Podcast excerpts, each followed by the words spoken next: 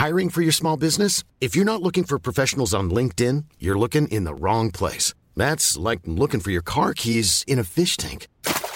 LinkedIn helps you hire professionals you can't find anywhere else, even those who aren't actively searching for a new job but might be open to the perfect role. In a given month, over 70% of LinkedIn users don't even visit other leading job sites. So start looking in the right place. With LinkedIn, you can hire professionals like a professional. Post your free job on linkedin.com slash people today.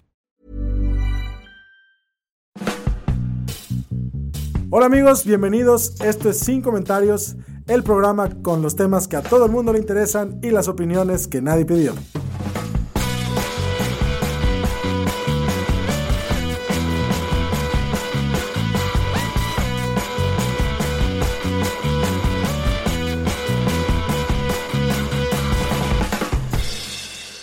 Bienvenidos todos, todas, todes a Sin Comentarios. Y hoy, Lalo, hoy, hoy este es un episodio especialmente para ti.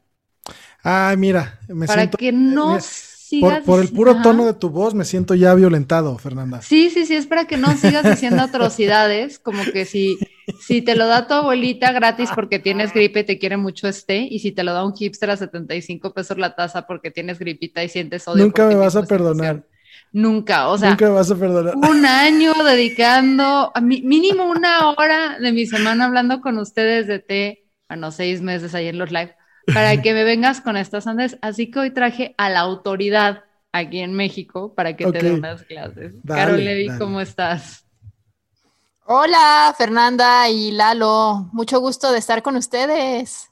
Bienvenida. Finalmente te tenemos aquí. Ah, sí, después de muchos días de estarte molestando. Anda, Fernanda, invítame, invítame. Así que muchas gracias por la invitación.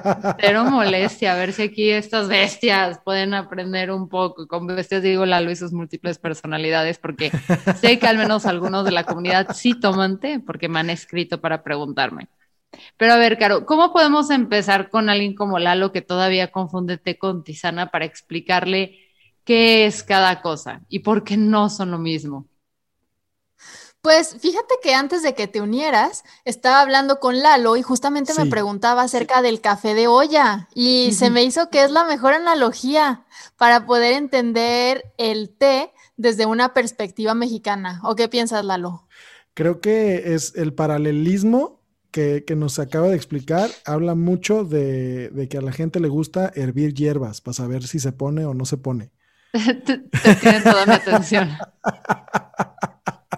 Es que hervir hierbas lo han hecho muchísimas culturas a lo largo del tiempo y la verdad es que es increíble cómo hay muchas coincidencias para que le supiera menos malo, porque en el caso de México, pues llegaron cosas muy extrañas con los españoles, entre ellas el café, la canela, el clavo, y pues nadie sabía qué hacer con eso. Entonces las pusieron en una olla, hicieron el café de olla maravilloso y a todos ahora nos gusta el café de olla, no tanto porque sepa café, sino por la mezcla deliciosa, dulcecita que es el café de olla con el piloncillo. Y en el caso del chai masala, lo que pasó en la India fue algo muy similar, porque no sé si ustedes conozcan la cúrcuma, me imagino que sí o no. ¿Qué dicen? Yo no, yo no conozco la cúrcuma.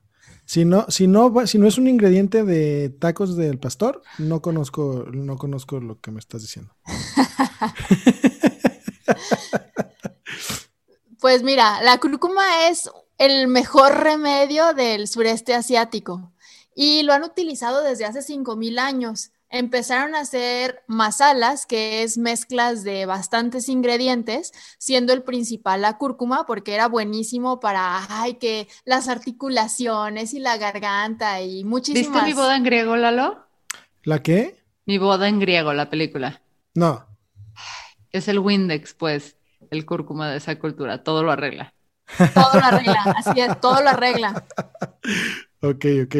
Pero luego, pues llegaron los ingleses, colonizaron la India y les llevaron el famosísimo té. Y pues dijeron, ¿qué hacemos con esto? Pues lo mismo que hicimos los mexicanos. Lo echaron al café de olla, pero sin café. En vez de café, lo mismo que ya tenían de cúrcuma, clavo, jengibre y otras especias, le agregaron también el té. Pero, ¿qué es el té? ¿Qué yo, sí, yo sí sé la respuesta. Yo no sé, yo no sé. Yo no sé la respuesta y vamos quedándonos con la mía para que nos explique Caro, porque si no, pues ya ahí se acabó el episodio. Exacto. acabó el episodio. Y resulta que el té es una planta originaria del sureste asiático. China dice que es China, pero la verdad es que pues, es un territorio bastante grande entre el cual sí entra China, pero también es Myanmar, también es Laos y también es una puntita de la India. En este territorio que hoy en día es la segunda zona más biodiversa del mundo después del Amazonas, crecen muchísimas plantas, entre ellas, por supuesto, la marihuana, pero también la planta del té, porque la marihuana es de esta misma zona. Ah. Eh, eh, Pero entonces, somos a ver, amigas, ¿eh? Yo, tengo, yo tengo entonces la pregunta. Originalmente el té eh, tiene la intención de, de que la gente se drogue. Pues fíjate que depende de cuánto consumas, porque si llega a ser alucinógeno. Eso, eso. Ajá. Sí llega a ser alucinógeno, pero ¿qué cantidad tienes que tomar? Necesitas mucha cantidad y sí puedes quedarte despierto unos tres o cuatro días con el famoso estado de tea drunk que le dicen. Órale, tanto así. Esto no es una receta, gente, no Sí. es recomendación, no, no lo hagan, o sea, Ajá, sí. No, no lo hagan, no lo hagan. porque Pero está, luego se meten en problemas. sí, tres, cuatro Pero- días así no. no. Pero curiosamente, cuando las personas en esta parte del sureste asiático comenzaron a consumir el té, fue porque vieron que les permitía mantenerse despiertos, porque el té, como el café, tiene cafeína. Y esto los permitía pues estar más alerta, estar más atentos, pero no sé si sepan a qué sabe la cafeína cuando ustedes la agarran así de la planta y mastican una hoja de café o de té. Amarga. Amarga, idea. sabe, sabe horrible, sabe muy mala, porque el la función de la cafeína en una planta es justamente ser amarga, saber horrible para que los o sea, que no se bichos- la coman los bichos. exacto. Para que los bichos no nosotros. coman. Una cultura, una industria en torno a comérnosla. O algo- entonces es un mecanismo de defensa que la cafeína sea amarga. Exacto, porque es un metabolito Wow. secundario que defiende a las plantas de los depredadores, pero los humanos ahí vamos a... Yo creo que la única manera en que el humano, exacto, yo creo que la única manera en que el humano no le entra a algo es, es que sea venenoso. ¿No? ¿No? ni, o sea, y decimos dosificado, quizás, a lo mejor puede Está ser. amargo, sabe culero, huele culero, se llama culero, le vale madre al ser humano siempre y cuando no me mate. Sí, no es que así somos, o sea, y es, lo ves con el Botox, ¿no? Ah, esta cosita, esta madrecita que casi acaba con la humanidad y tenemos en un laboratorio en medio de la nada, y si se volviera a reproducir sería un pedote. Sí, vamos a extraer poquitas gotitas de esto para hacernos más bellos. güey. ¿Eso es el Botox? Sí, ¿Una el toxina? Botox. ¿Mandé? ¿Es una toxina peligrosa el, El Botox? Botox es una toxina peligrosa, o sea, es el nombre genérico de botulinum, del botul Clostridium. ¿Por qué no tenemos a? Voy a leerlo científicamente. Clostridium botulinum. Polinum. Ese es el número científico. Y sí, es una neurotoxina. Así que hasta lo venenoso nos lo comemos, ¿eh, Lalo? Sí, ya vi, ya vi, ya vi. Entonces, Pero el punto con la cafeína Ajá. es que empezaron a consumirla, pero les sabía horrible. Así que, ¿cómo crees que se empezó a consumir el té en esta parte de Asia? ¿Así Con- bebiéndolo o, con cómo her- crees? hervido, no, hervido y con azúcar, como Dios manda. Pues fíjate que no tenían azúcar, pero pues nomás por eso, no con azúcar, pero con sal. ¿A poco le bajaban el amargor con sal?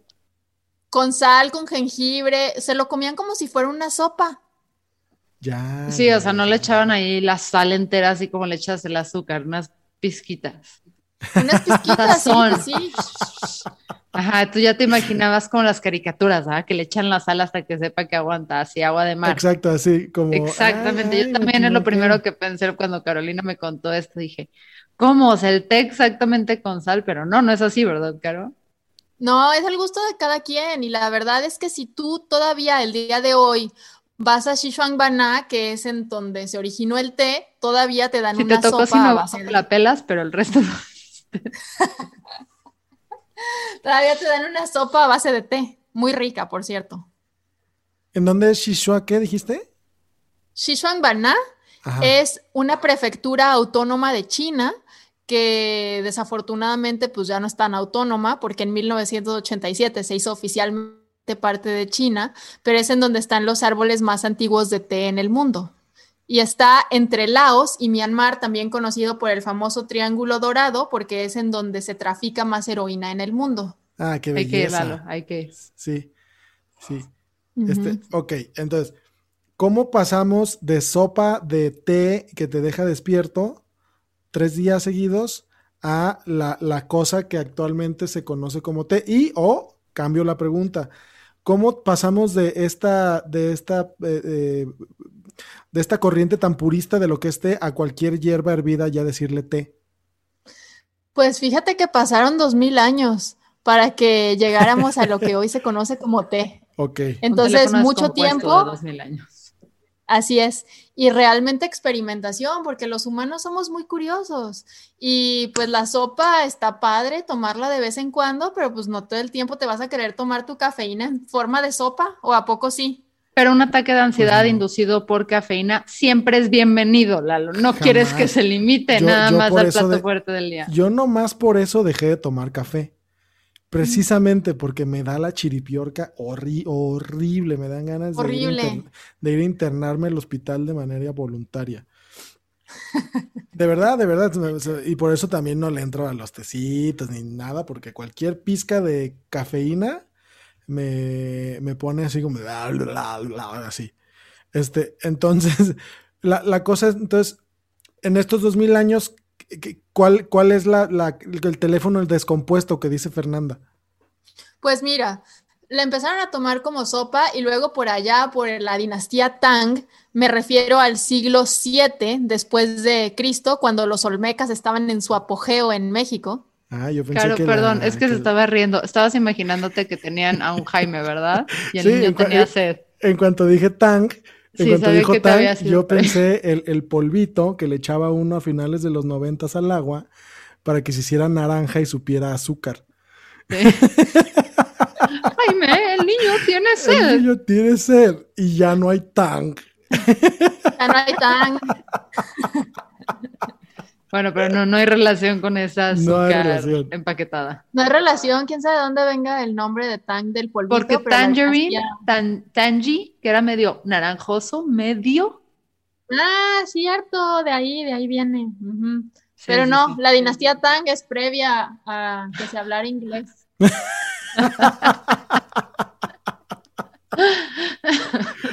ok, ¿y qué ocurre con la dinastía Tang? Llegó el santo del té, el, padre del té, el que inventó la palabra de té, porque según los chinos, en sus caracteres, si tú te fijas en el carácter del té, tiene tres partes. Y antes de este padre del té que se llama Luyu, la verdad es que el té en chino se llamaba planta amarga porque pues estaba bien mala, bien amarga por la cafeína. Entonces el padre del té dijo, no, es que ustedes no entienden al té, no lo respetan. Entonces yo, padre del té, me voy a encargar de que deje de ser una planta amarga y que pase a ser, quién sabe qué más estaba consumiendo o a lo mejor estaba pues muy alucinado con esto, pero dijo que iba a ser el balance perfecto entre el humano y la naturaleza. Y eso es lo que significa té en chino. Es como Mark Ronson con Amy Winehouse, güey. Él, lo sacó adelante. Antes de eso era como X, güey. X. X. X. Es el Mark Ronson del té, güey. Nada más que pues, Amy Winehouse llegó a los 27 y el té ya lleva más de 2000 años, ¿no? Más de 2000 años, así es. Y este cuate fue el que se le ocurrió hacer el matcha, que matcha lo único que significa, o muocha, es té pulverizado. Wow, entonces lo que hacen es tal cual volver polvo la plantita o qué? Ajá, la pulverizan y él la disolvía para que pues se la pudieran tomar también, seguía estando amargo, entonces la combinaban con algunos otros ingredientes de lo que preguntabas, a veces con jengibre, con ginseng, con ciruela, con diferentes cosas para que no supiera tan amarga, pero digamos que ya estaba más civilizado, ya lo tomaban como bebida tal cual, pero como algo pulverizado. Entonces fue un brinco excepcional de que lo empezaron a tomar en sopa y luego en polvo. Era el Steve Jobs de su época, Lalo. Sí, pero fíjate, pero fíjate que volviendo a la pregunta inicial, efectivamente el hombre se enganchó del té y lo hizo y lo hizo comestible porque te pone. Sí, sí, si, no, no, tuviera ningún efecto, lo hubieran tirado a la basura o lo hubieran usado para este ahuyentar mosquitos. Pienso sí, para otra cosa, seguro, o ni siquiera hubiera salido como una infusión, porque realmente lo que les interesaban eran los efectos que producía el té, ¿no? Malditos junkies ancestrales desde hace dos mil años buscando maneras de, perder los cabales. Sí, o sea, es así de que Dios, no, Dios nos dio opposable thumb, según algunos creyentes, güey. Y es de que, ¿para qué lo vamos a usar? Para drogarnos con las plantitas.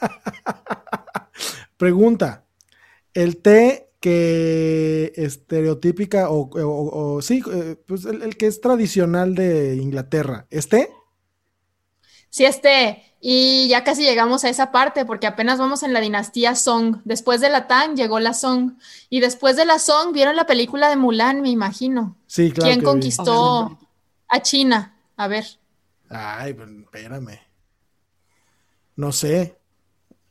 Los mongoles. Yo la tenía en el aire con Caro, ¿eh? ¿Eh? ¿Eh? Sí, cierto. lo único que sé de China. Gracias, Mulan. Gracias. y bueno, esta fue la dinastía nada más y nada menos que de la oscuridad, porque todo lo que habían aprendido de té se les olvidó.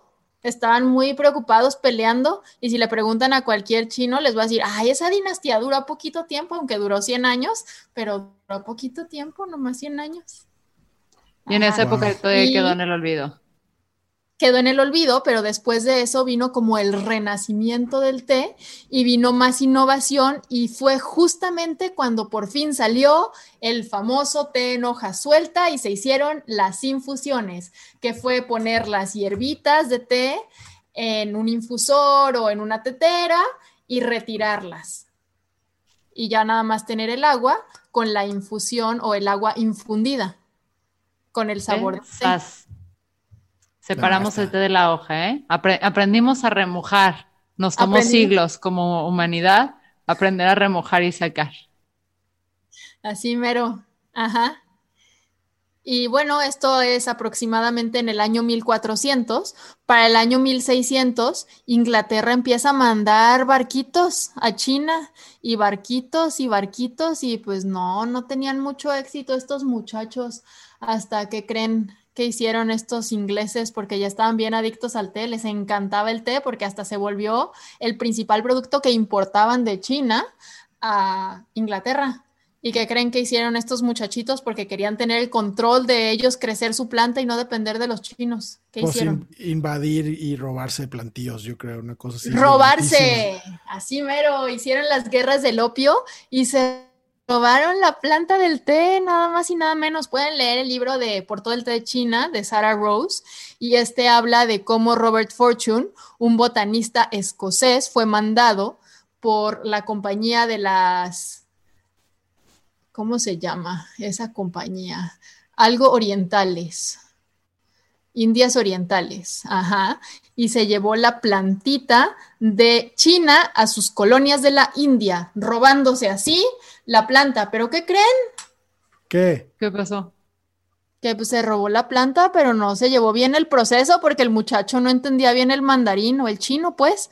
Entonces se llevó la planta, pero el proceso se lo llevó ahí más o menos, así que hacen un chorro de diabluras estos ingleses en la India para hacer su té y no hacen ni un té rojo, ni un ulón, ni nada, y le pusieron té negro, porque realmente ni siquiera es un té negro, porque no está post-fermentado. No se llevó el proceso bien, pues, nomás se llevó la planta. Es como si vas a tequila te o la raicilla, ¿no?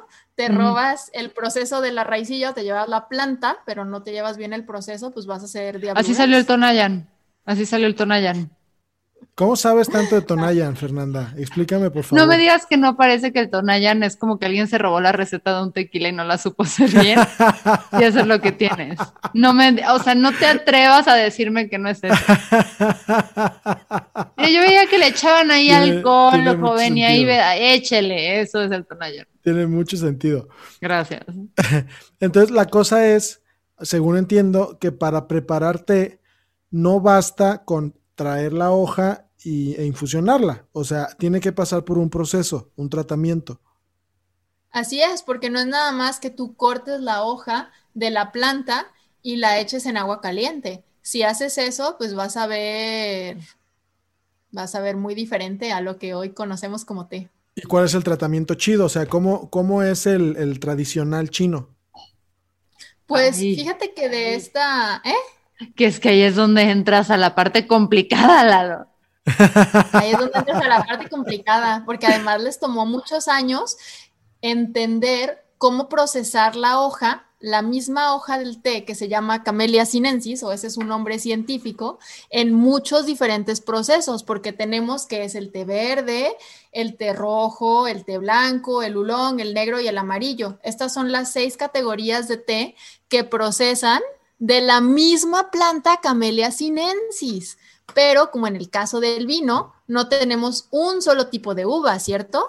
Es correcto tenemos un chorro de uvas, que la Cabernet, que la Carmener, que la Pinot Noir, la Tempranillo. En el caso del té es la misma Camellia sinensis, pero hay más de 5000 varietales. Ah, no, pues ya va. Así es, es más complejo que el mundo del vino. Y así como en el mundo del vino es tan importante el terroir o el terruño de dónde viene la uva, en el caso del té también es súper importante el terruño. De hecho, el terruño es lo que le da el 90% al valor en un té. Entonces, ahí, estamos hablando como una especie de denominación de origen, como del tipo de las bebidas alcohólicas. Exactamente. Y la India, por supuesto, que no tiene ningún tipo de denominación de origen. Darjeeling más o menos tiene ya algunas denominaciones de origen. Y cuando comparas Darjeeling con un Darjeeling, puede ser como, ah, ok, este es mejor que este otro, pero cuando lo comparas con un té taiwanés, japonés, coreano, chino, no tienen nada que ver. Cámara, está perro. No, y es una locura, Lalo, porque tú al principio estás como, llegas a este mundo del té como, pues, te criaste con los de bolsita, ¿no? Que la manzanilla le decías té. Exacto. De repente dices, ay, ¿qué tan, qué tan variado puede ser el té? Y empiezas a probar cosas y dices, what the fuck. Entonces sí se vuelve de repente un, un dilema personal, ¿qué bebida tomó hoy? Este, porque te enganchas, o sea, yo ya entendí el engancharse con él. Es más emocionante engancharse con té que con café. ¿Sabes? Ok, ok, pero ¿es por la variedad o por, o, por alguna cosa porque en particular? Está, está más desarrollada la industria, porque la industria del café, aunque los muy fanáticos del café dicen que está ya muy desarrollada la industria, realmente no está desarrollada como está la industria del té, porque pues, tiene dos mil años de historia, es muchísimo tiempo. Pues llegas a unas cosas súper sofisticadas que pruebas de repente y dices, qué locura, o sea, esto no, nunca lo había experimentado.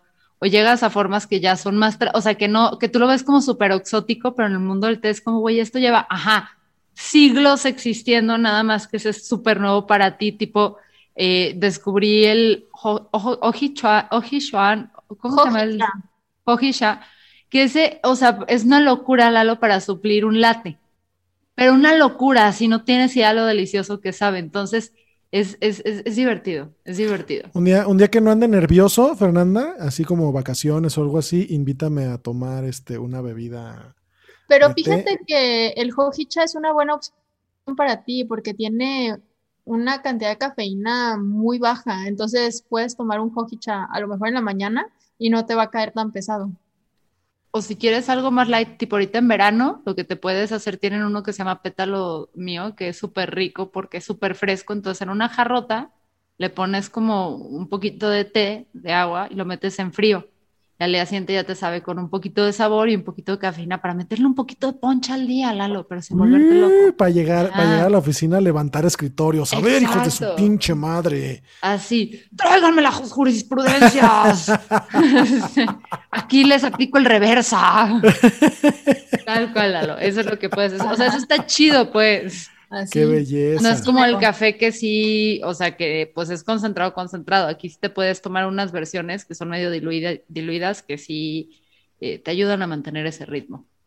Tiene mucho sentido ya todo. Todo, La obsesión por el té acaba de cobrar una, eh, un significado para mí. Eso.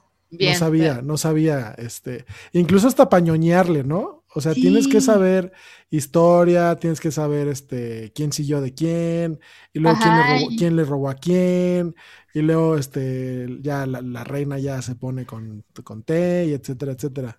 Sí, porque la reina le empezó a encantar el té y justamente el té se volvió tan importante para los ingleses por un matrimonio. ¿Cómo ven? ¿Un matrimonio? O sea, un matrimonio entre Catarina de Braganza y este hombre de Portugal, Carlos, tal vez era Carlos, podría estar. Pero bueno. Por eso también se enojaron, porque ella también no se acordaba si era Carlos o no. Así podría ser uno, mi amor. No, perdón, el hombre era el de Inglaterra. Sí, entonces Catarina llegó de Portugal y ¿qué creen que llevó como dote a la corte de Inglaterra? Poste, a huevo. ¿Eh? Llevó té, como parte de su dote llevó té y pues lo empezó a compartir con la reina y la reina se fascinó y, ay, ¿esto de dónde sale o qué? Pues de China. Y así, inyectenmelo. Es que le dijeron, tráete dote y entendió, tráete dote y era como, no, güey, pero está bien, ya se engancharon y dijeron, está chido, sí pasa, pues. Ajá. Y ya fue que empezaron a mandar sus barquitos a China y los portugueses en ese momento pues tenían control de Macao y pues dijeron, no, no queremos, nosotros queremos nuestro propio té. Oye, Caro, y hablando de té e historia, hay un curso próximamente en Soy Té de esto, ¿no? De té e historia, porque es interesante ver cómo fue que el té evolucionó de sopa a té pulverizado, a té en hoja suelta. Entonces vamos a hacer un viaje a través del mundo con té o alrededor ah, del mundo. Y van a ir probando a lo largo que va haciendo este viaje. ¿Dónde pueden conseguir más info? En Soyte, soyte.mx. Síganlos en Instagram, tienen contenido buenísimo, en TikTok también están. para este que, para que le sigan. Y yo ya tomé ahí algunos círculos del té y un curso del té y son muy buenos. Se los recomiendo. Si te cambia la perspectiva, ya puedes verte más sofisticado. Y cuando llegue gente a tu casa, tienes dos que tres la, Lalo, que son los ganadores, y luego ya tú te metes más a profundidad. Pero quedas bien, es de queda bien ese, ¿eh? el té. Sí, pues quedaría bien con mis amigos, así como tú, Fernanda, porque con mis amigos los pedotes me dirían, mira, ese té dámelo, sí y solo sí tiene tequila. Es que hay unos tés que sí les puedes meter alcohol, tipo, tienen un té que sabe a whisky ahumado. ¿A poco? Tal cual, o sea, está cañosísimo, sí. Sí, hay muchas oportunidades para hacer coctelería con té. De hecho, hicimos un curso súper padre el año pasado con el maltés que desarrollaron unas bebidas de coctelería de té y les Un Arnold Palmer, ¿no? También tenía. Ajá, un Arnold Palmer, un Royal Milk Tea, sí, un mezcal con lapsang también súper rico. Ah, sí, sí, sí, hay opciones, Lalo, no creas que no. Va, entonces ya, ya, ya me ¿Ves? Si puedes quedar bien el té y ser el sofisticado de tu grupo que tiene cócteles con té. Claro, el té no es nomás para comer biscuits a las 6 de la tarde. Ni para ponerte mamadísimo, perro, así, nada que ver. Para disfrutarse. De, hecho, en general en China el té no se marida con nada, el té se, se toma derecho, como el buen tequila se toma derecho, el buen té se toma derecho. Mm, muy bien, hoy, hoy es de esos días que uno vino aquí a aprender. ¿Ves? Te dije que te tenía un episodio especial. Muchísimas gracias, Caro, por acompañarnos hoy. No, muchas gracias por la invitación. Ojalá que pronto se animen a tomar un poco más de té y siempre hay un té para todos los gustos. Es demasiado versátil. Sí, hay patrones luego si quieren pregunten y les puedo pasar de acuerdo a que quieran cuál es el té que les recomiendo de Soy Té, de acuerdo a mi experiencia. Entonces ahí sí conozco bastante de esos para beginners. Si ya tienen algo más a profundidad, tomen los cursos. Nos escuchamos la próxima semana, chicos. Adiós, personas, eh, que estén muy bien. Eh, coman sus vegetales. Adiós, gracias.